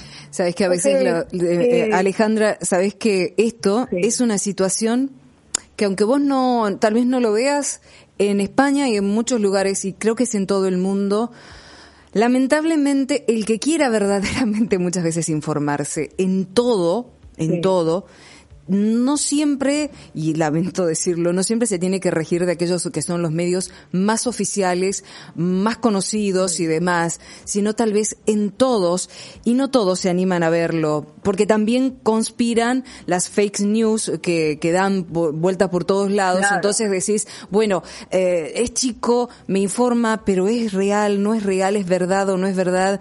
Hay tanta cosa, han embarrado tanto la cancha, y nosotros mismos, los que estamos haciendo micro micrófonos, lamentablemente por ignorancia, por dejadez o por lo que sea, nos hemos dejado manipular en muchos casos. Y lo digo también con conocimiento porque me ha pasado en el momento en que he tenido micrófono en Argentina. Eh, y, y lamento muchísimo y en la misma Salta lo, lo he experimentado porque tal vez no tenías otra forma de, de sobrevivir. Y, y hay que hay que vencer esto fundamentalmente por todos estos niños que están muriendo y que están muriendo de agua. Vos decías, es una zona que les cuento, eh, está entre Ríos, no se llama la provincia Entre Ríos, pero está en Entre Ríos, Pilcomayo y Bermejo, eh, y hay agua a raudales, es la reserva de agua dulce más importante del mundo y los niños se mueren de sed. Eso es lo tremendo, Alejandra. Así, eh, que desde acá, España, les ayudamos a darles voz a todos esos niños y en el Día Mundial de la Radio, Alejandra, te vamos a tener como corresponsal permanente para, para todo desde ahí, desde, desde Argentina. Muchísimas gracias. Gracias a ustedes, Flavia. Gran honor el mío que la voz llegue hasta Murcia, hasta España. Los abrazo con el corazón. Solamente la radio puede hacer tanto bien. Por eso ha nacido también en un contexto de guerra el desarrollo tecnológico más importante en lo que refiere a la historia de la humanidad. La radio comunica realidades y a su vez invita a pensar e imaginar otra clase de mundo, otra clase de seres humanos. Así que hoy más que nunca los abrazo y por supuesto a disposición como siempre desde Salta. Muchas gracias. Ahí estábamos con Alejandra Paredes, ella es locutora nacional, periodista, una gran corresponsal desde Salta, Argentina. Y precisamente de grandes periodistas y de grandes locutores y demás. Estamos ahora con alguien que nos honra con su presencia pues aquí en los estudios, ¿no? Con nosotros. Hola, ¿qué tal? Bueno, su voz ya es conocida por muchos en el ambiente en Murcia. Lo escuchan diariamente en Onda Regional. Me refiero al señor Paulino Ross. Paulino, bienvenido. Hola, ¿qué tal? Paredes por parte de madre, por cierto, como la compañera argentina. Exacto. Curioso. Así es. Eh, a mí me dijo un día, hice una exposición de cuadros una vez y puse Marcelino Menéndez expone. Y llegó mi madre y dijo, yo no entro.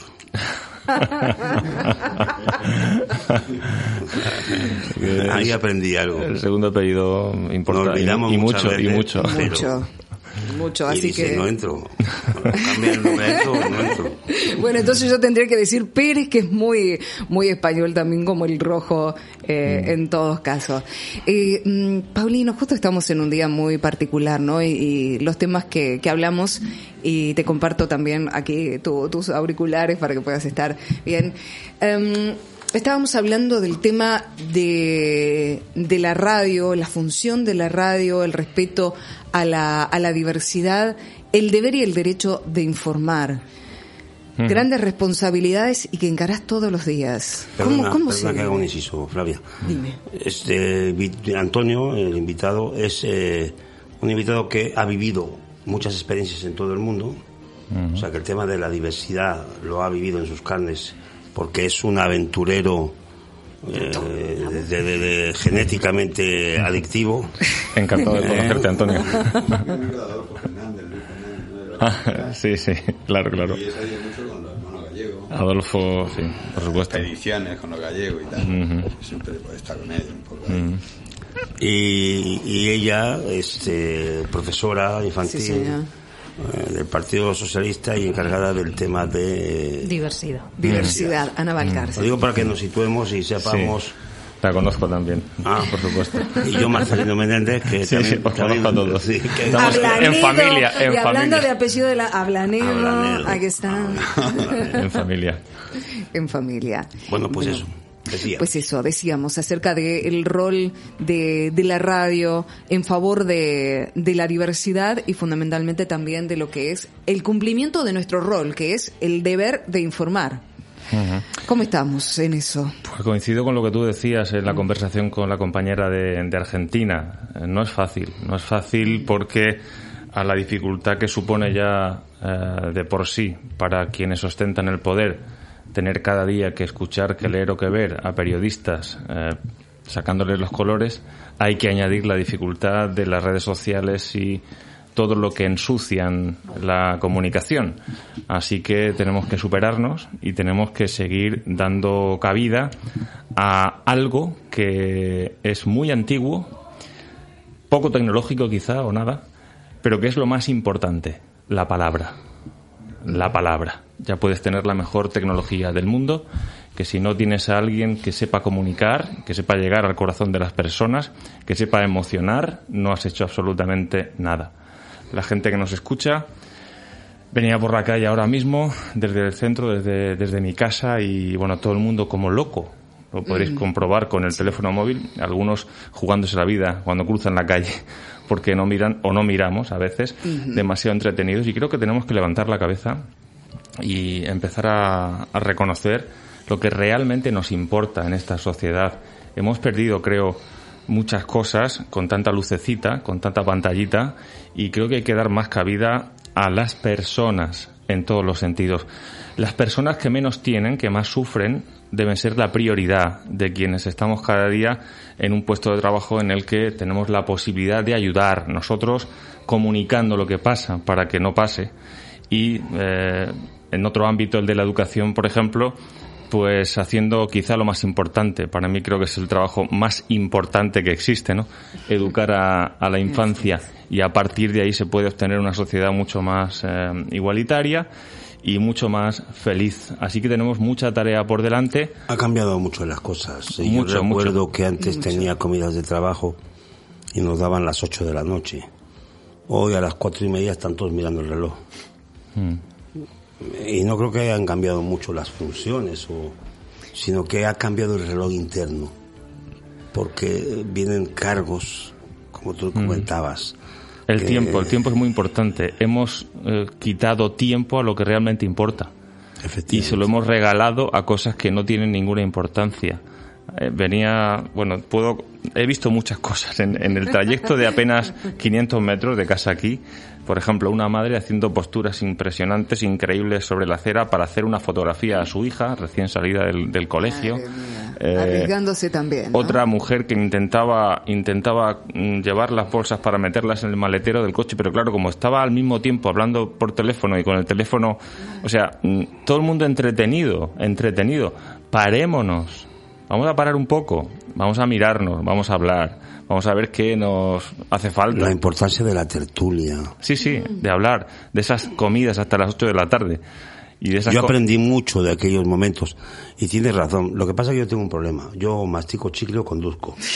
Las dos cosas no las puedo hacer a la vez. No Marcelino, puedes hacerlo hacer muchas cosas, sos un Pero tener el teléfono de dos paquetes ya algo se me va a caer, seguro. ¿Sabes qué pasa, Marcelino? No sé si, si lo, lo pongo a consideración también de la mesa, eh, teniendo en cuenta lo que nos dice Paulino. Nos hemos olvidado de aquellas cosas que son hasta la- las más básicas y vitales, que es hasta tomar conciencia de que estamos respirando. Y eso nos ayuda a estar presente y a descubrir la maravillosa humanidad que somos, ese ser Perdóname humano que somos. Pero ¿Tú has respirado esta mañana conscientemente, Marcelino? conscientemente sí, veces. porque me han hecho pruebas en el hospital. Pero Ah, bueno.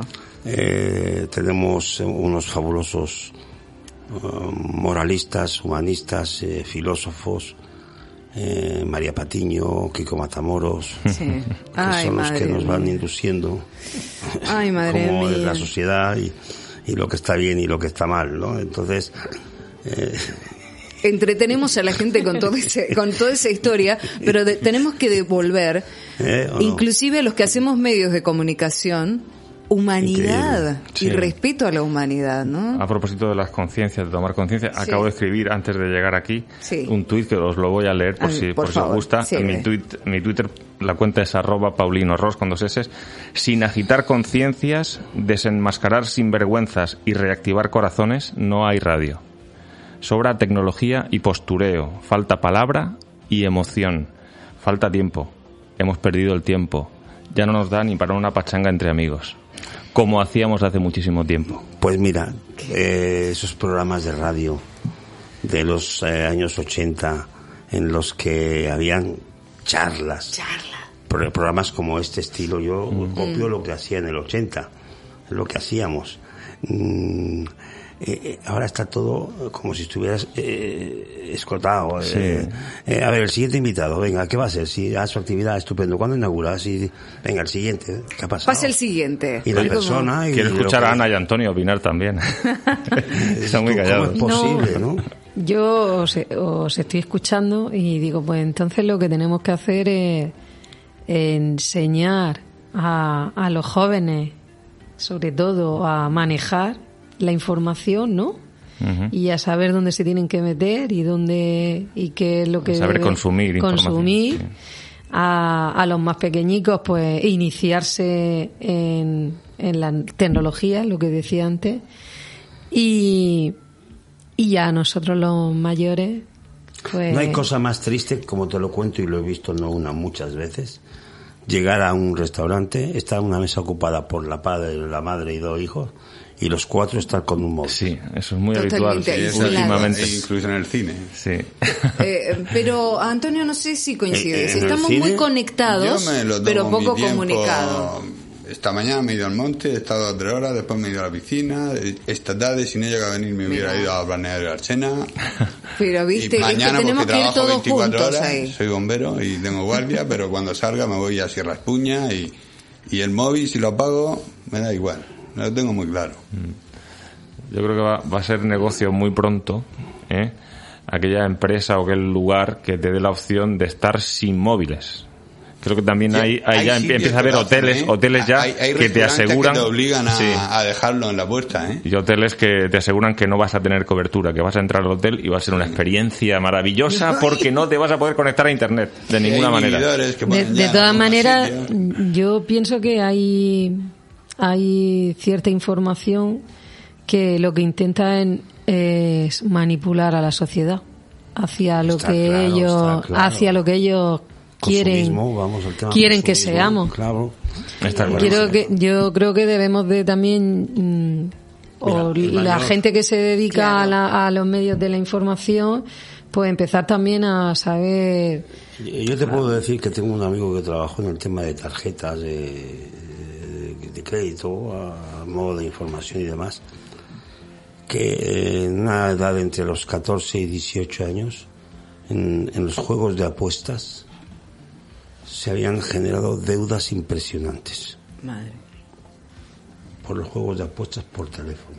Es que eso es un problema gordo también. Es Bueno, un es que eh, Es- eh, se ha eh, sofisticado tanto el negocio que eh, los niños pueden apostar con la recarga del móvil. Es decir, hay opciones tecnológicamente, las compañías que trabajan en esto se las saben todas, entonces Sí. un chaval que le pide a su padre recárgame 10 euros o 20 euros, los puede usar esa recarga para apostar, para jugar. Por no decir que te regalan el desayuno si vas a por la mañana a- en el recreo, eso está pasando en Murcia, no me estoy inventando No, nada, no, no, no, lo estamos nada. contando, ¿no? Sí. Y es un absoluto disparate, ¿no? Es un problema que, que tenemos todos. Por eso es- Sí. es tan importante, yo decía antes, la leg- legislar. es que hacer- vamos tarde, vamos hacer tarde. política. Es que. Es que, eh, Legislar en, Sí, en- lo que ocurre es que, como dice Marcelino, vamos tarde. Vamos tarde. Va- la realidad supera con mucho y quienes eh, eh, están pendientes de las leyes saben perfectamente cuándo pueden presionar y cuándo tienen que parar. Entonces, Eh, creo que eh, está muy bien. Eh, tenemos un sistema político que nos permite tener una sociedad, un Estado de Derecho perfecto, pero que no funciona realmente porque la ley llega tarde. Soluciones que yo le veo a eso, en muchos asuntos, en este es uno de ellos, el tema del Mar Menor puede ser otro, muchos, cada día, es que la gente se conciencie y exija cada día. No hay otra manera que la gente reivindique que las personas, que la sociedad, mm. que somos los que ponemos ahí a los políticos para que no hagan su trabajo, la mayoría de ellos, ¿eh? y tú eres política y tú sabes de qué va esto, pues a veces se eterniza todo, se eterniza y pasa una legislatura entera y no se ha hecho el trabajo. Entonces, la única forma es, desde la base, desde la sociedad, intentar ¿eh? no perder la ilusión y la esperanza y cada día RQR está recordando todo lo que es necesario que se haga y no se hace. Como ejemplo el patinete. Hay que llevar casco, hay que tener seguro. Por dónde camina, qué normativas. O sea, el patinete. La realidad supera a las leyes con mucho. mucho. Eh, pues el patinete que será, o sea, yo salía a un el paso y paso el patinete que si yo voy un poco más rápido me lo como con patata frita. Mm. Es decir, y, y, se suben por las aceras y, y pero tienen seguro. Es que... Ah, Yo conocí las bicicletas con matrícula. Mm. ¿Se acuerda? Hace muchísimos años la bicicleta llevaba su matrícula. Mm.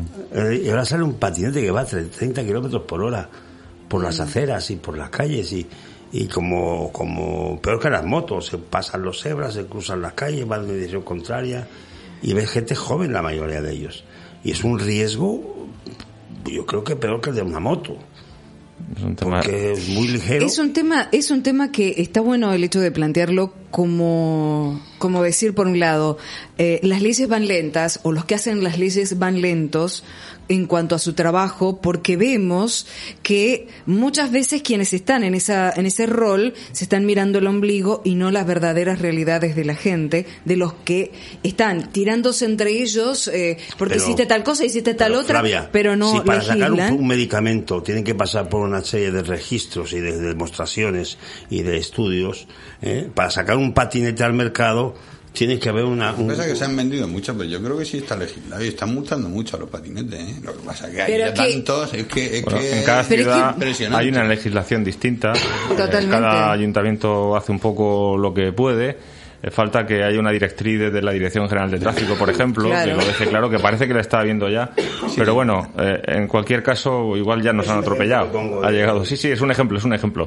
Como lo de las casas de apuestas puede ser otro ejemplo, ¿no? Que ya hay 40.000. Que, claro, que, ya ahora cómo lo hacemos. Ahora si tenemos tantas, ¿cómo lo hacemos? Ahora dicen que quieren cerrarlas, o sea, que abran hasta a partir de las 10 de la noche. Eso va a ser, no sé, difícil. Ahora, eh, ¿por qué como humanidad hemos llegado a tal punto en el que no somos capaces, si yo compré un patinete, de decir, tengo que asumir una, un rol social porque lo que tengo entre mis manos no solamente me va a ayudar a desplazar, sino que también puede ser un, elemento con el que me puedo hacer daño yo y le puedo hacer, hacer daño a otra persona y obstaculizar. ¿Por qué necesitamos necesariamente todo el tiempo una ley para que me diga qué tengo que hacer como ser humano? Porque andamos como, como autómatas, ¿no?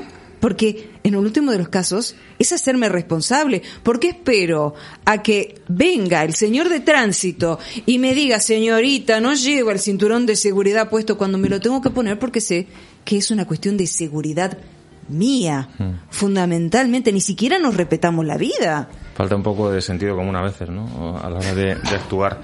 Y, hablando, para no perder el hilo de lo que estábamos hablando, del Día Mundial de la Radio, de la diversidad, de la que tanto eh, sabe Ana, eh, creo que es un buen momento también para reivindicar eh, que somos una sociedad cada vez más diversa, eh, cada vez más colorida, y que eso es bueno, eso no es malo, eso es positivo porque creo, yo creo que de la mezcla saldrán cosas mejores y esto no va a ir menguando, va a ir ampliándose, ¿no?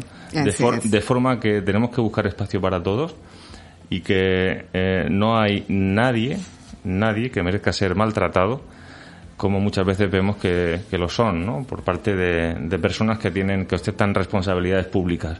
Así que... es, un, eh, es un desafío y además es un reto el conseguir tener una sociedad avanzada y la diversidad es lo que nos va a hacer que avancemos como sociedad. Y, gestionar este desafío haciendo políticas, a través de la política, a través, de, de, la sociedad, a través de la cultura. Ahí es donde tenemos que ponerlo en las pilas y, avanzar como sociedad. Hay que invertir más en lo básico, la educación y la cultura. Además que la diversidad es lo que nos va, lo que nos enriquece. Bueno, precisamente Paulino sabe mucho de esto porque él lleva adelante un blog que se los recomiendo que se llama Islam en Murcia, una visión de la comunidad musulmana residente en la región de Murcia. Y realmente, a ver, es, eh, es un tema como, como hasta muy difícil de tocar. ¿Cómo te animaste a tocarlo, Paulino, a esto, no? Pues precisamente por lo que estábamos hablando, porque hay colectivos que necesitan voz y no la tienen. Entonces, eh, hace en los 80, hace ya más de 30 años, cuando empezaron a llegar inmigrantes del norte de África, eh, empecé a vincularme con, con, ellos por cercanía, por amistad, también a través de la radio. Gracias sobre todo a un director general del PSOE que dirigía el ISORM, ahora se llama IMAS, antiguamente era el Instituto de Servicios mm. Sociales y que creó un programa de radio bilingüe, árabe-español, en onda regional y a raíz de ese programa se revolucionó a toda la comunidad musulmana. No había internet, no había teléfonos móviles. Eh, nos llegaban cientos de cartas del norte de África donde se escucha perfectamente la radio porque llega bien la onda, de familiares, o sea, aquello fue un fenómeno que además mereció un premio nacional, en aquel programa de radio y ahí empezó a interesarme eh, pues me suele interesar eh, todo el territorio que nadie ha pisado. y en esto del periodismo, en esto del periodismo, pues eh, no sé por qué, pero hay mucha gente que le tiene miedo, ¿no? A, afrontar la realidad de más de 100.000 personas que hay aquí, que son de religión musulmana, de procedencia muy distinta, porque los hay de Senegal, los hay de Marruecos, los hay de Argelia, los hay de Siria. Es decir, es una realidad que convive con nosotros y que tenemos que conocer Simplemente se trata de eso, de conocer y de dar a conocer y de también facilitar que por la otra parte haya un acercamiento, que a veces tiene que ser eh, bidireccional. O sea, las dos partes tienen que hacer por acercarse y ese era mi objetivo con el blog y sigue siéndolo. En la medida de mis posibilidades, en mi tiempo libre, voy alimentando ese blog, sobre todo para dar a conocer actividades, noticias que tienen que ver con la comunidad musulmana. Realmente es importante porque eh, en lo que es la diversidad, la radio, la comunicación y demás, es aceptar lo que es hoy en día la comunidad o cómo está compuesta la humanidad, cómo va cambiando y cómo va evolucionando y abrirnos y no imponerles nuestra forma de ser, sino leer el mensaje de ellos y desde ahí sacar qué es lo que está necesitando. Y sobre todo preguntarse continuamente por qué, por qué hay una locutora argentina aquí, en este programa. Porque una, una vez hubo un murciano que emigró a Argentina, que tuvo que emigrar a Argentina. No lo olvidemos, hemos sido emigrantes. Yo soy de aquí, de la región de Murcia. Yo tengo familia que ha emigrado a Alemania, a Mallorca, a Cataluña. ¿Quién, qué murciano no tiene alguien que ha ido a Francia, que, Hemos sido emigrantes muy, muy Mi bisabuelo se fue a Argentina y ya no volvió. Quiero decir que no olvidemos, tenemos muy mala memoria a veces, ¿no? Y, mm. esta, esta riqueza repentina que nos ha dado esta etapa de 40 años de paz, de paz social en, nuestro país, quizás nos haya hecho perder la perspectiva de dónde venimos, de dónde venimos. Vamos a, a, abrir puertas igual que nos abrieron a nosotros las puertas en México, en Argentina, en Alemania, en Francia y abrir nuestros corazones y nuestra cabeza. Y a todos ustedes, muchísimas gracias por haber compartido este Gaceta Radio en este día tan especial que es el Día Mundial de la Radio única radio en Murcia presente con UNESCO transmitiendo también para todo el mundo y por la diversidad, por la diversidad en todos lados. El señor Marcelino Menéndez les dice también hasta el próximo jueves. Gracias Antonio por haber estado. Muchas gracias Ana. Agradecemos también a Alejandra, Abel, que los hemos sacado telefónicamente por algunos lugares del mundo. Gracias Paulino. A ti. Mi nombre es Flavia Rojo y me despido como vengo haciéndolo con esta frase para todos ustedes. Sé todo aquello, lo bueno y lo bello de lo que notas su ausencia. Si esta sociedad no tiene sentido, escribe tú el sentido. Si esta sociedad no tiene corazón, hace latir el tuyo en ella. Si en este mundo no ves compasión, mostralo vos. La vida espera con tu presencia que manifiestes todo aquello que reconoces desde el corazón. Ama con bondad. Hasta el próximo jueves, feliz día de la radio.